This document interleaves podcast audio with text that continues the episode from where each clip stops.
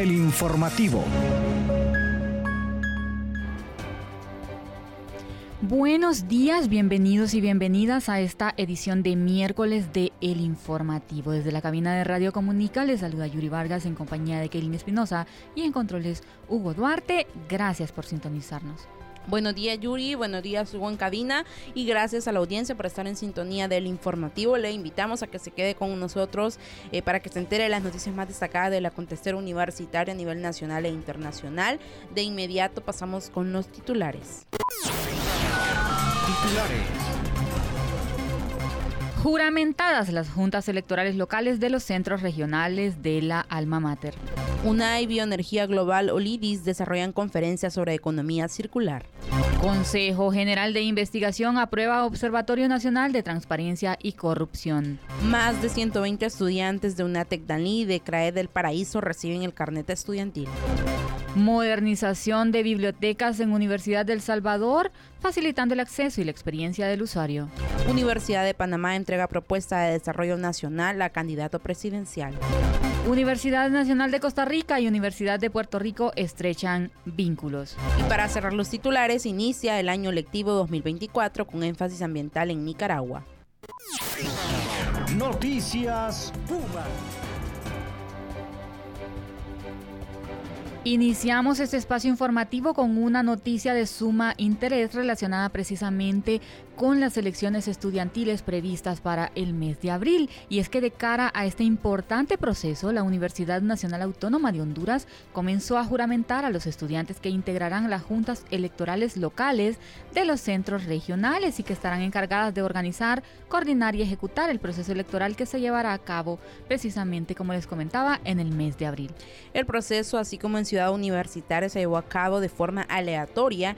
En ese sentido se hicieron uso de las pantallas habilitadas en los campus para conocer los resultados arrojados del proceso y de esta forma asumir con responsabilidad este compromiso. Cabe mencionar que todas las juntas electorales locales, o GEL, han sido integradas por estudiantes de distintas carreras, quienes tienen la tarea de garantizar la transparencia y democracia en los comicios estudiantiles.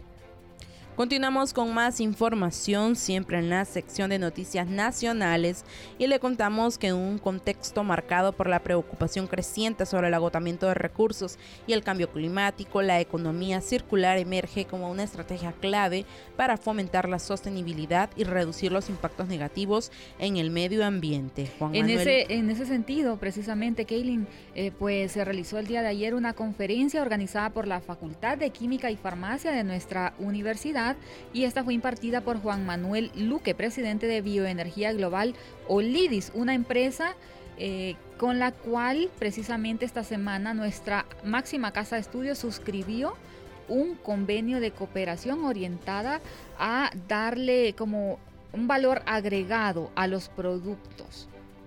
Interesante y bueno, siempre en este tema pues la economía circular se basa en la eficiencia en el uso de productos, eh, materiales y recursos, prolongando su vida útil y minimizando la generación de residuos. Luque además en su exposición resaltó la importancia de dar valor agregado a productos como las plantas, utilizando ejemplos como la extracción de aceite de jatropa con un enfoque para alcanzar la sostenibilidad.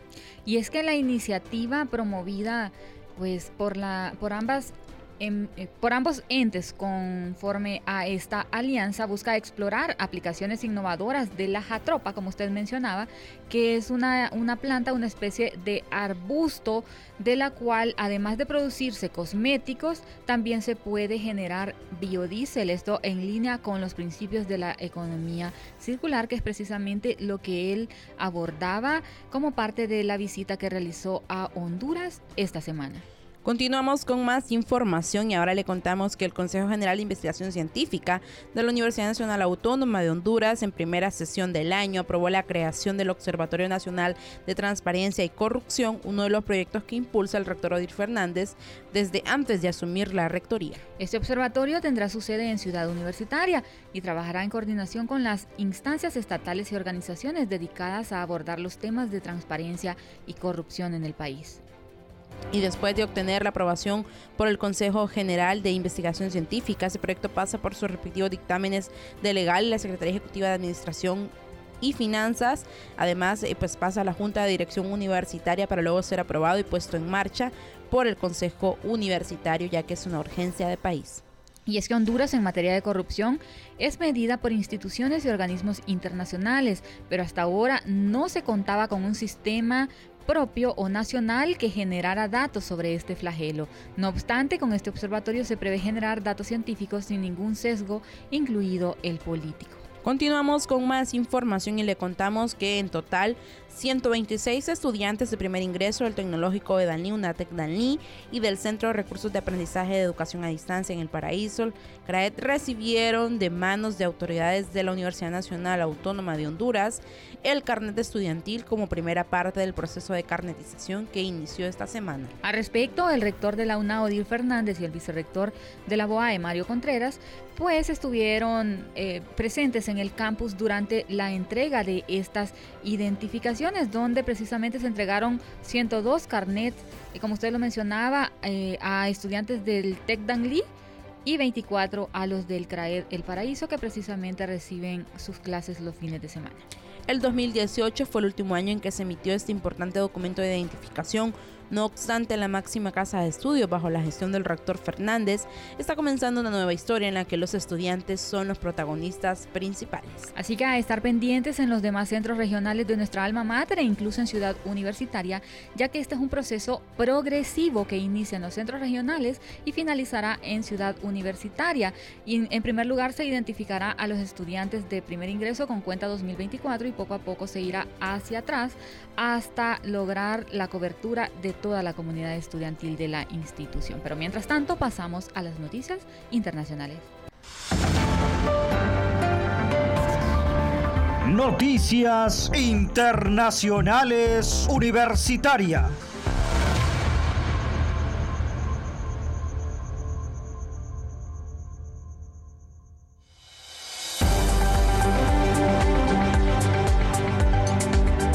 Las noticias internacionales y nos vamos hasta El Salvador, donde un esfuerzo por mejorar la experiencia estudiantil, la Universidad de El Salvador está implementando la estantería abierta en sus 13 bibliotecas. Esto es liderado por el rector Juan Rosa Quintanilla y este proyecto de transformación digital busca facilitar el acceso a materiales bibliográficos mediante la integración de la tecnología Refit. La estantería abierta permitirá a los usuarios tomar libros y realizar préstamos de manera sencilla a través de estaciones de autopréstamo. Según el director de Tecnologías de la Información, Damián Morales, este proyecto busca cambiar el panorama tecnológico y procedimental de las bibliotecas, proporcionando un acceso directo a los materiales y creando un ambiente más cómodo y moderno. La implementación de este proyecto que comenzó en 2022 se espera completar en 2024 y marca un cambio significativo en el enfoque de las bibliotecas universitarias. Esto con el objetivo de promover una mayor afluencia y revitalizar el papel de las bibliotecas. Además, se está introduciendo áreas como cabinas de coworking y salas de lectura, esto cumpliendo con los estándares establecidos por la Federación Internacional de Bibliotecarios y la UNESCO para espacios bibliotecarios. Continuamos con más noticias internacionales, ahora desde Panamá, donde el rector de la Universidad de Panamá, Eduardo Flores Castro, presentó al candidato presidencial Martín Torrijos del Partido Popular la propuesta de la Casa de Méndez Pereira destinada a los aspirantes a la presidencia de la República. Es una propuesta que aborda las necesidades de los centros regionales universitarios en todo el país y las comunidades adyacentes, destacando el compromiso de la universidad con el desarrollo nacional y el progreso de la juventud. Torrijos expresó su respaldo a la iniciativa resaltando la importancia de una relación colaborativa entre el gobierno y la universidad para enfrentar los desafíos de país. Además, señaló áreas potenciales de colaboración como la investigación agropecuaria y el fortalecimiento de la educación en salud, incluyendo la posibilidad de establecer una facultad de medicina. El candidato, por su parte, destacó la urgencia de superar obstáculos actuales como la falta de empleo para los jóvenes, comprometiéndose a trabajar estrechamente con la universidad para impulsar el desarrollo nacional. Asimismo, reconoció el papel crucial de la Universidad de Panamá en la historia del país y reafirmó su compromiso de colaboración para iniciar una transformación efectiva, aprovechando los recursos de la institución para crear nuevas oportunidades de empleo. Continuamos con más información. Ahora nos vamos hasta Costa Rica, donde la Universidad Nacional UNA y la Universidad de Puerto Rico han dado un paso significativo hacia una colaboración más estrecha. Esto con la firma de un convenio institucional que fue el pasado 13 de febrero en la Escuela de Secretariado Profesional. Este acuerdo es liderado por Carolina Hernández, coordinadora del proyecto de internacionalización de la escuela y busca fortalecer la cooperación académica entre ambas instituciones. El convenio surge de un proyecto que evolucionó hacia una iniciativa académica hace cuatro años, con el objetivo de establecer vínculos con universidades que compartan una visión educativa similar. La búsqueda activa reveló que la Universidad de eh, Puerto Rico ofrece programas similares a los de la Escuela del Secretariado Profesional, lo que llevó a conversaciones con la catedrática Juanita Rodríguez y finalmente a la firma de este acuerdo entre ambas universidades. Este acuerdo no se limita únicamente a la Escuela de Secretariado Profesional, sino que también sienta las bases para la colaboración en diversas áreas académicas y administrativas. Además, busca promover la investigación conjunta y se plantea facilitar la movilidad académica, estudiantil y administrativa, con iniciativas como pasantías en la Universidad de Puerto Rico y programas de capacitación virtuales con el objetivo de llevar este convenio más allá de un simple acuerdo en papel. Entre otras noticias internacionales, ahora desde Panamá, les contamos que la Dirección Específica de Ciencias Ambientales y Cambio Climático dio la bienvenida al nuevo año lectivo 2024 con modalidad presencial para estudiantes de Ingeniería Agroambiental, Ingeniería en Recursos Naturales e Ingeniería Forestal.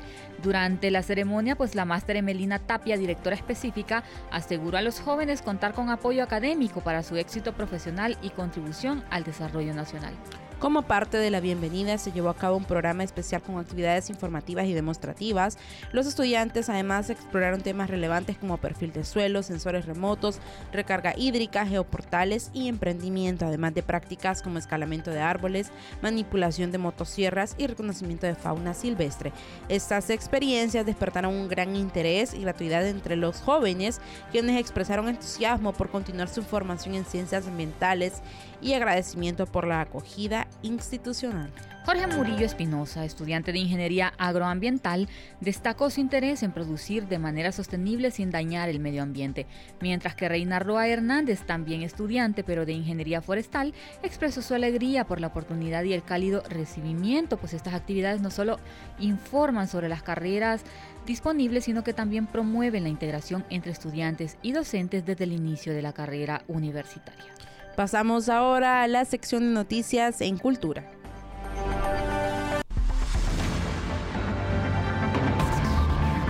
Cultura universitaria.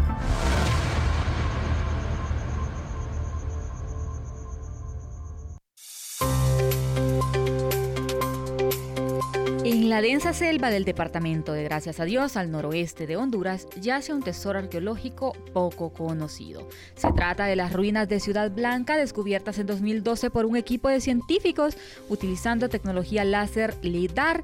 Estas ruinas revelan una ciudad precolombina con estructuras complejas y plazas ceremoniales que a diferencia de Copán pues ofrece un vistazo único a la cultura y la arquitectura de una civilización aún por descubrir en su totalidad.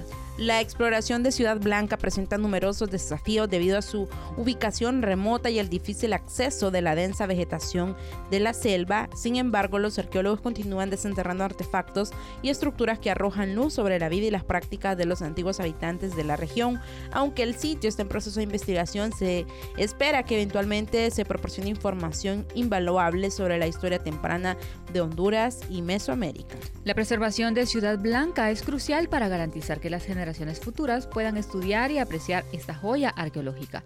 Y en ese sentido, pues organizaciones locales e internacionales están trabajando en conjunto para proteger el sitio de la destrucción y la explotación. Esto con un enfoque en la conservación sostenible y el, el, ecoturismo responsable, pues Ciudad Blanca tiene el potencial de convertirse en un destino culturalmente enriquecedor y económicamente beneficioso para la región.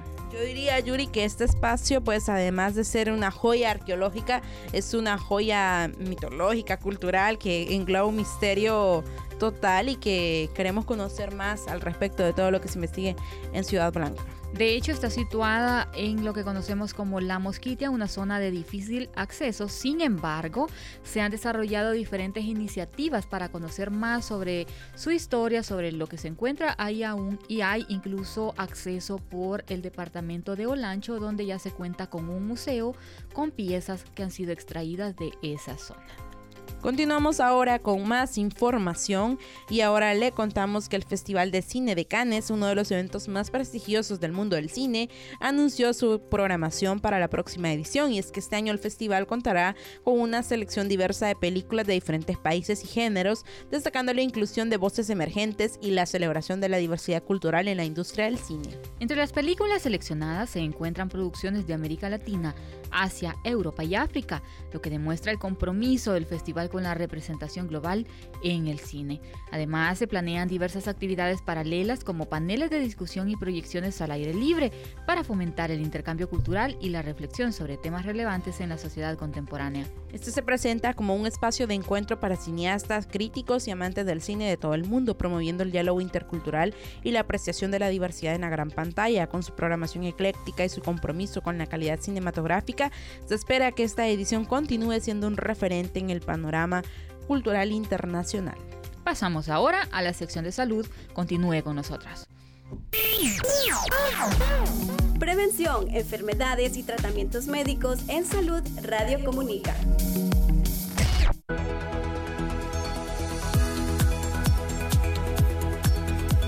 Comenzamos la sección de salud y le contamos que el Hospital San Felipe está en camino de mejorar significativamente sus servicios médicos con la próxima instalación de modernos equipos de imágenes. La llegada de cuatro transformadores eléctricos donados por el Fondo Social de Desarrollo Eléctrico FOSODE, con el respaldo de la Empresa Nacional de Energía Eléctrica NE, permitirá la pronta puesta en funcionamiento de un fluoroscopio y un equipo digitalizado para exámenes de rayos X. Estos avances beneficiarán a los pacientes al proporcionar diagnósticos más precisos y rápidos y mejorando así la atención médica en el hospital.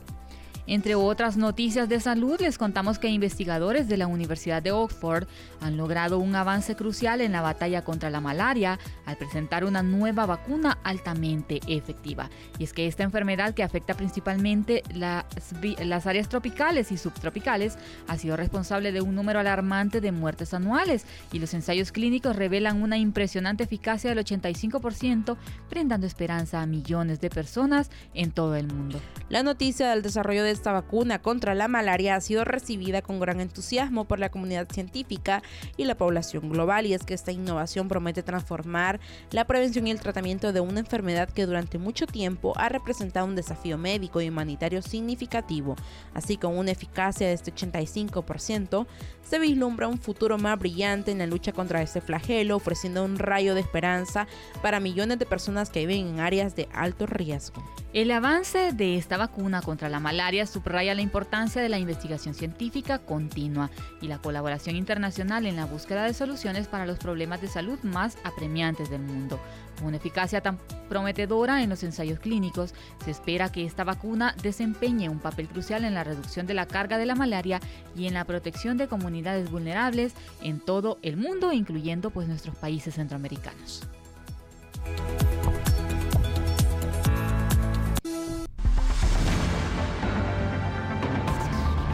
Deporte Universitario.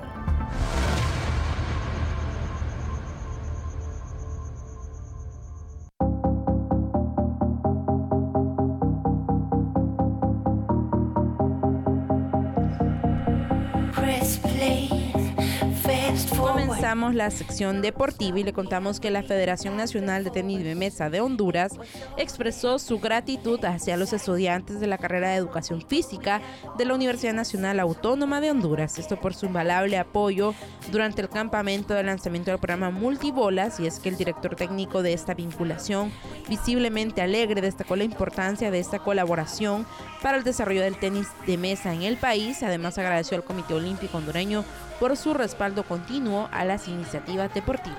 El lanzamiento del programa Multibolas marca un avance significativo en la vida deportiva de Honduras, pues promete no solo fortalecer el nivel técnico de los jugadores de tenis de mesa, sino también fomentar los valores de trabajo en equipo, dedicación y superación personal, por lo que, eh, por lo que la FENATEMP reafirma así su compromiso de seguir impulsando proyectos innovadores que contribuyan al crecimiento y la excelencia en el deporte nacional.